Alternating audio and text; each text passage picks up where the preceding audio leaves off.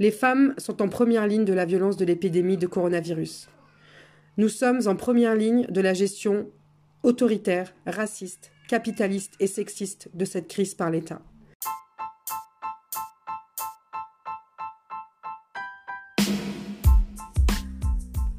En cette terrible période de pandémie, plus que jamais, on garde notre ligne. La parole aux femmes exploitées sans papier des quartiers populaires. Face à l'épidémie de coronavirus en cours, à l'état d'urgence sanitaire et social qui en découle, et évidemment à la répression qui touche en majorité les quartiers populaires, nous avons lancé à Femme 93 un appel à témoignage des femmes des quartiers populaires. V. Beckerfall est une femme qui élève seule son fils et habite dans un quartier populaire de l'île Saint-Denis. Elle a 34 ans. Elle est animatrice socioculturelle. Cette femme, engagée pour créer des solidarités dans son quartier, est aussi engagée auprès de la jeunesse des quartiers populaires, notamment à travers l'art et l'animation. Elle nous livre ses confidences poignantes, celles d'une survivante qui fait face aux violences qu'elle a vécues et ses conséquences, notamment la mémoire traumatique, son impact dans le quotidien. Elle interroge la transmission de notre histoire à nos enfants, surtout quand on est issu d'une famille brisée. Elle partage ses réflexions puissantes sur le confinement, pour les femmes, notamment sur la gestion des traumatismes, des violences, la gestion des enfants, du conjoint et ou ex. Elle finit ses confidences par un appel puissant à un réveil collectif pour l'égalité. Bonne écoute, et vous aussi n'hésitez pas à témoigner en nous envoyant vos textes, audio ou vidéo.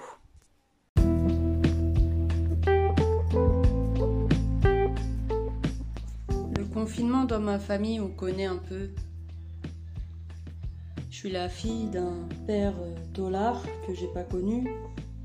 Parce que ma mère a préféré nous protéger euh, et partir à ma naissance.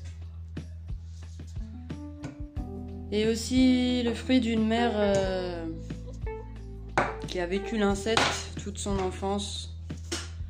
Donc confinée la nuit avec un beau-père incestueux quoi. Puis moi, plus tard, j'ai connu le confinement euh, en psychiatrie. Parce que rien ne se perd, tout se transmet.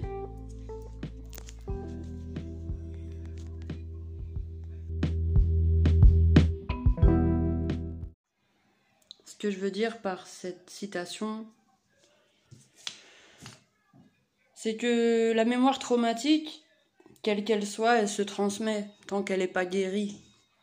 Elle se transmet de génération en génération jusqu'au moment où euh, un des enfants euh, décide de, de briser le silence et euh, d'affronter les, les, démons du passé et puis de se relever, de guérir de ce passé. Tant que la page n'est pas, pas tournée, c'est très compliqué d'en écrire une nouvelle. Moi, c'est mon constat en tout cas. Et j'ai l'impression que bon, il y a quand même pas mal de psychologues qui ont constaté la même chose. Quand on est le fruit d'une famille comme ça, brisée, on est déséquilibré. Car euh, on ne s'est pas construit correctement. Ma mère, elle a pourtant essayé, hein, comme elle a pu, de m'épanouir et de, me transmettre euh, le meilleur d'elle-même. Mais malheureusement, euh, il y a eu des manquements, il y a eu des, des erreurs de sa part dues à son traumatisme et à son stress post-traumatique, pour ceux qui ont envie de s'intéresser à ça, eh ben, ce stress-là m'a été transmis. Les cauchemars, les, euh, sensations, euh, la peur, la peur de l'abandon, euh, pas mal de, choses comme ça qui m'ont été transmises inconsciemment. et qui fait qu'aujourd'hui, dans mes relations amoureuses, c'est très compliqué très très compliqué. Et oui. Actuellement, euh, je vis donc euh, à l'île Saint-Denis, dans le 93. Je suis née à Saint-Denis d'ailleurs. Et euh, je vis seule avec mon fils. je suis séparée de son père depuis 4 ans maintenant. Le petit a 5 ans, donc on s'est séparés quand il avait un an. Pour la simple et bonne raison que, bah voilà quoi, ça devenait un peu trop conflictuel. Et euh, j'ai voulu, euh, comme beaucoup de mamans qui décident au bout d'un moment de se séparer, bah, protéger mon enfant de ses conflits, de ses traumatismes, et euh, m'isoler avec lui pour pouvoir construire toute seule dans mon coin, mais même si c'est dur seul de construire une famille, on est d'accord, c'est quand même beaucoup plus sain de se protéger, de protéger son enfant et de s'échapper euh, des griffes d'un foyer qui, te met mal, qui t'empêche d'éduquer ton enfant correctement et euh, qui, qui, petit à petit te, te rend euh, dépressif quoi.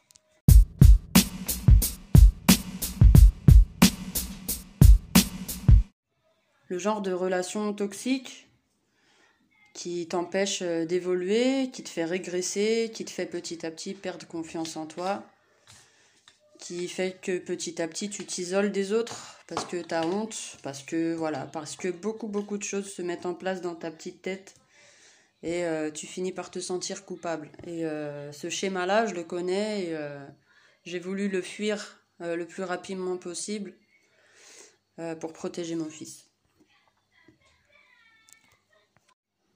Sauf que, étant donné que j'ai pas eu de papa moi aussi, il était hors de question pour moi que mon fils euh, vive la même chose. Donc, déjà, j'ai demandé à son père, à sa naissance, de reconnaître l'enfant. Parce que la reconnaissance, c'est la première chose à faire quand même pour une personne, c'est de la reconnaître en tant qu'être humain, en tant que personne. Donc, euh, mon fils a le nom de famille de son père et non pas le nom de famille euh, du beau-père de ma mère que je porte moi aussi. Donc ça, c'était important aussi de, tourner cette page-là au niveau du nom de famille. Et donc, il était important pour moi que la relation entre, entre deux continue malgré la séparation.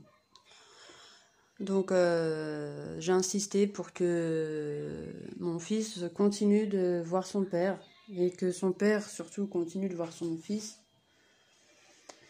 pour, euh, pour leur équilibre à eux deux. Il a le droit d'être père, c'est lui qui m'a demandé même.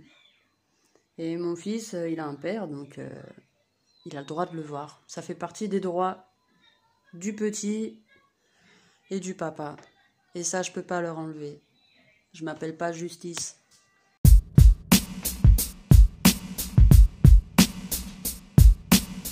Donc, ça, c'était important pour moi qu'il garde ce lien-là, même si c'était super compliqué à mettre en place parce que, vas-y, euh, je, passe les détails, mais, euh, mais c'était important.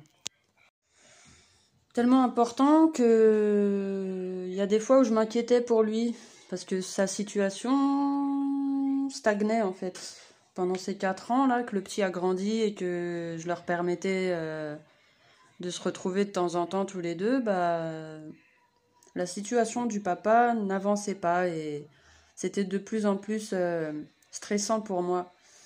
Parce que j'avais besoin de savoir est-ce que je suis une mère isolée ou est-ce que je suis une mère séparée? Parce que c'est quand même deux choses différentes. Une mère séparée, euh, a priori, elle reçoit quand même un peu d'aide du, du, papa euh, ne serait-ce que financièrement déjà, il y a une obligation euh, du père de, voilà de, verser euh, un peu d'argent à la maman pour l'enfant quoi. Et puis euh, et puis pour d'autres choses aussi, pour la garde de l'enfant, les sorties d'école, la participation au babysitter, tout ça. Et sauf que lui, bon bah comme sa situation n'avançait pas, bah il pouvait pas du tout m'aider en quoi que ce soit. Donc euh, tout bénef quand même pour lui, hein, euh, voir son fils euh, à l'œil, tranquille, à la maison. Enfin bref. J'ai essayé de passer au-dessus de tout ça et de me dire que ce que je faisais c'était bien. Et je vous cache pas qu'il y a des fois où de toute façon j'avais pas le choix. J'avais pas le choix parce que ma mère habitant à la campagne maintenant, j'avais personne d'autre que lui à certains moments pour m'aider pour m'aider euh, pour le petit, tout simplement. Voilà, moi j'habite euh, depuis pas longtemps dans une cité. Alors même s'il y a pas mal de solidarité euh, dans les cités, ça se fait pas comme ça non plus. Et on confie pas son enfant comme ça à la première voisine venue du jour au lendemain. Donc, donc voilà, il y a des fois où j'ai pas eu le choix d'appeler le papa aussi pour qu'il vienne m'aider.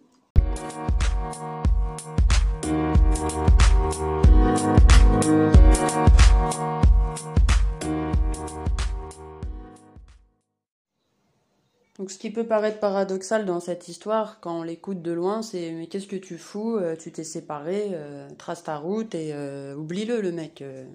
il sert à rien, il t'aide pas, il a l'air de te stresser plus qu'autre chose et voilà. On est d'accord, sauf que bah j'y arrive pas. J'y arrive pas parce que il y a la culpabilité qui se met en place parfois dans ma petite tête. Et euh, j'ai peur, j'ai peur pour lui, j'ai peur qu'il lui arrive du mal, j'ai peur qu'il n'arrive pas à s'en sortir, j'ai peur qu'il euh, baisse les bras, qu'il sombre dans l'alcool, euh, j'ai peur qu'il devienne clochard, que son fils plus tard le rencontre dans la rue, enfin voilà. Un peu comme une maman qui a peur pour son fils. Donc bon, pourtant c'est pas mon fils, c'est plus mon mec. Savoir d'où ça vient, je sais pas. Tout ça pour dire qu'aujourd'hui, bah, il est confiné avec moi. Pourquoi? Parce que bah, la crainte, encore, qui meurt. La crainte de, de, dire un jour à mon fils, bah, papa, il est parti. Papa, euh, ça y est. La crainte que mon fils, euh, plus tard, m'en veuille. Comment ça, t'as laissé papa? Euh, Comment ça, tu l'as dégagé? Comment ça, t'as pas pu en empêcher ça? Voilà. Donc euh, la culpabilité, puis aussi euh, l'empathie, l'empathie, le... la pitié peut-être, je sais pas. Mais en tout cas, euh, je pouvais pas le laisser crever dans la rue tout seul sous coronavirus, quoi. Donc, donc je lui ai demandé gentiment de venir à la maison pour m'aider à m'occuper du petit et surtout pour venir s'abriter, quoi. Parce que malheureusement, il n'a pas eu le temps de rentrer en Roumanie. Donc voilà, il n'a pas pris ce temps-là, il n'a pas compris l'ampleur du truc. Euh, et euh, il n'avait que moi ici. Il a que moi ici. Euh, donc voilà, je, suis là pour lui. Et je suis là pour lui parce que il a été là pour moi à certains moments aussi. Et il faut pas oublier les gens qui sont là pour toi dans des moments où il n'y a personne. Et eh ben, il faut être là pour eux dans les moments où il n'y a personne. Voilà, ça fait partie de mes valeurs. Et euh,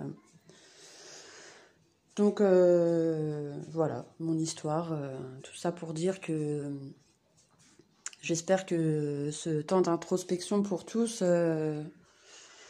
parce que le fait d'être confiné là face à soi-même au sein de son foyer, je pense que ça va réveiller pas mal de choses chez les uns et les autres, et j'espère que ça va permettre à, à des familles d'être encore plus fortes parce qu'elles auront affronté ensemble euh, les difficultés du quotidien. J'espère que ça va permettre à beaucoup de femmes de se libérer des chaînes et des griffes euh, de leurs maris violents euh, grâce à des groupes de femmes qui se mettent en place sur les réseaux pour justement aider par rapport à ça, par rapport aux violences faites aux femmes. J'espère que les voisins seront euh, par la suite de plus, de, plus en plus solidaires entre eux.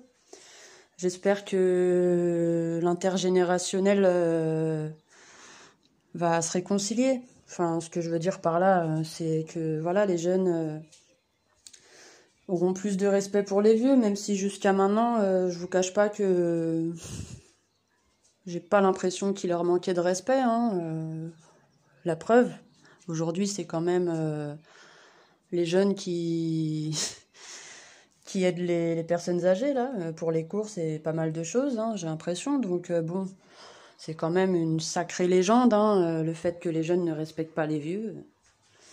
Voilà, donc j'espère que J'espère que ce temps de confinement va, nous, va nous permettre de revenir plus fort, plus déterminés et, les hommes prendront conscience aussi euh, de l'importance de la femme au sein du foyer. Euh, c'est pas juste euh, la petite boniche qui fait tout ce qu'il y a à faire à la maison, en fait. C'est la base, c'est la chape, c'est la base de la construction. C'est grâce à elle que la maison tient debout même.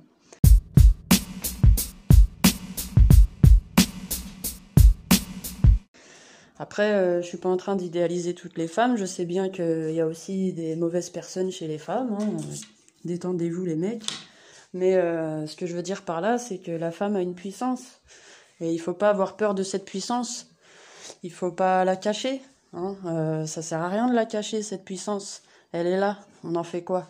Voilà. Donc euh, au lieu d'essayer de la cacher, de, de, lui tenir tête, de, prendre sa place, comme, comme, comme les hommes le font depuis des, des millions d'années, là, eh bien, il faudrait peut-être euh, lui rendre euh, l'appareil, lui, lui renvoyer l'ascenseur et se rendre compte que euh, la femme dans le monde, elle a une place ultra importante. C'est elle qui transmet la mémoire. Bah oui, c'est elle qui transmet la mémoire et tout commence dans le ventre. Tout commence dans le ventre. On n'a pas été accouché par le cul, hein, mais par la chatte. Hein. vous avez tous été accouchés par la chatte de votre mère, les gars. Donc euh, désolé pour la vulgarité, mais vous arrêtez pas de balancer des nique ta mère à tout va, donc à un moment donné, arrêtez de niquer vos mères, arrêtez de les niquer, arrêtez, arrêtez. Parce que c'est ça qui fait mal. C'est le fait qu'on nous nique systématiquement en fait. Et qu'on nous fasse culpabiliser parce qu'on se fait niquer. Après, genre, on est des putes parce qu'on s'est fait niquer. Donc, euh, à un moment donné, euh, c'est un peu compliqué dans nos têtes. Donc c'est facile après de nous, insulter d'hystérique. Parce que c'est vous qui nous rendez folles en fait. Donc euh, on veut bien essayer de prendre sur soi, essayer de comprendre, de tolérer, de... J'entends même euh, des femmes euh, parler comme des hommes pour se faire intégrer, pour se faire inclure dans le monde des hommes. À un moment donné, faut, faut arrêter. Faut arrêter, faut, faut rester à sa place. Faut se respecter, faut rester intègre. Et euh, faut pas céder, faut pas céder à, leurs désirs, parce que si on les écoute, euh, paye ton monde idéal, hein, euh, regardez le résultat, quoi. Donc euh, laissez-nous un peu de place, les gars, faites-nous confiance. arrêtez de vous sentir humilié quand on a le malheur à un moment donné de parler plus fort que vous. C'est pas grave, c'est pas grave, voilà. Même si malheureusement, dans vos têtes, euh, il y a pas mal de choses à déconstruire. Parce que euh, pour beaucoup, vous y êtes pour rien. On vous a éduqué à être les, puissants. Donc, euh, voilà, avec en plus une partie de votre corps. Vous imaginez? Donc, paye ta toute puissance quand même. donc, ça aussi, il va falloir travailler là-dessus. Parce que ça devient un problème mondial. Là, c'est, enfin, c'est, c'est même plus un problème, c'est, c'est un virus le truc.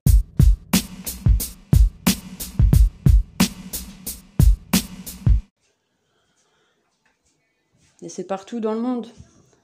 Je pense à, je pense à votre tub que vous savez pas gérer, quoi, tout simplement. Donc, euh, il y a beaucoup de choses à, à reconstruire.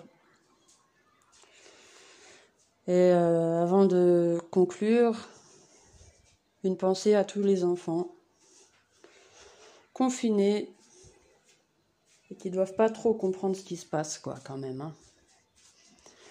Donc, euh, n'oublions pas que ce sont eux qui feront demain. Donc, euh, faut les rassurer, faut, faut, les faire rêver, faut faut les aimer, faut bien les nourrir, faut leur transmettre les meilleures choses possibles.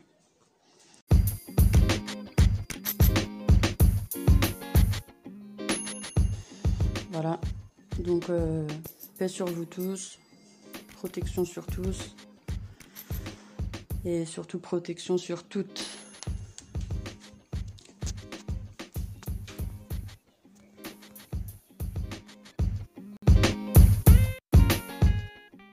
Lorsque nous avons reçu les témoignages de V, elle était en train de préparer une banderole avec son fils. S'inspirant d'une chanson célèbre d'Ayana Kamura, elle a écrit Y a pas moyen, Coco, vide 19. Cette banderole, qu'elle a ensuite affichée à son balcon, dans son quartier, visible par tous et toutes, est à la fois un message à l'État, en lui disant n'y a pas moyen. On va pas laisser ce virus nous tuer. On va créer des solidarités entre nous, parce qu'en réalité, vous ne nous protégez pas. Mais c'est aussi un message à toutes les femmes, au travail ou confinées chez elles, pour leur dire de rester droites, de rester solidaires, et que même face aux violences que nous pouvons vivre dans la maison, à la charge mentale de prendre en charge les enfants, à ce sentiment d'enfermement qui parfois nous étouffe et crée des angoisses. Il n'y a pas moyen, Coco. On restera debout et fiers. Vous aussi, si vous souhaitez témoigner de votre quotidien, au travail, confiné à la maison, si vous voulez faire part des injustices que vous constatez autour de vous ou que vous vivez chez vous, n'hésitez pas à nous envoyer vos témoignages. Vous pouvez nous contacter par la page Facebook de Femmes en lutte 93.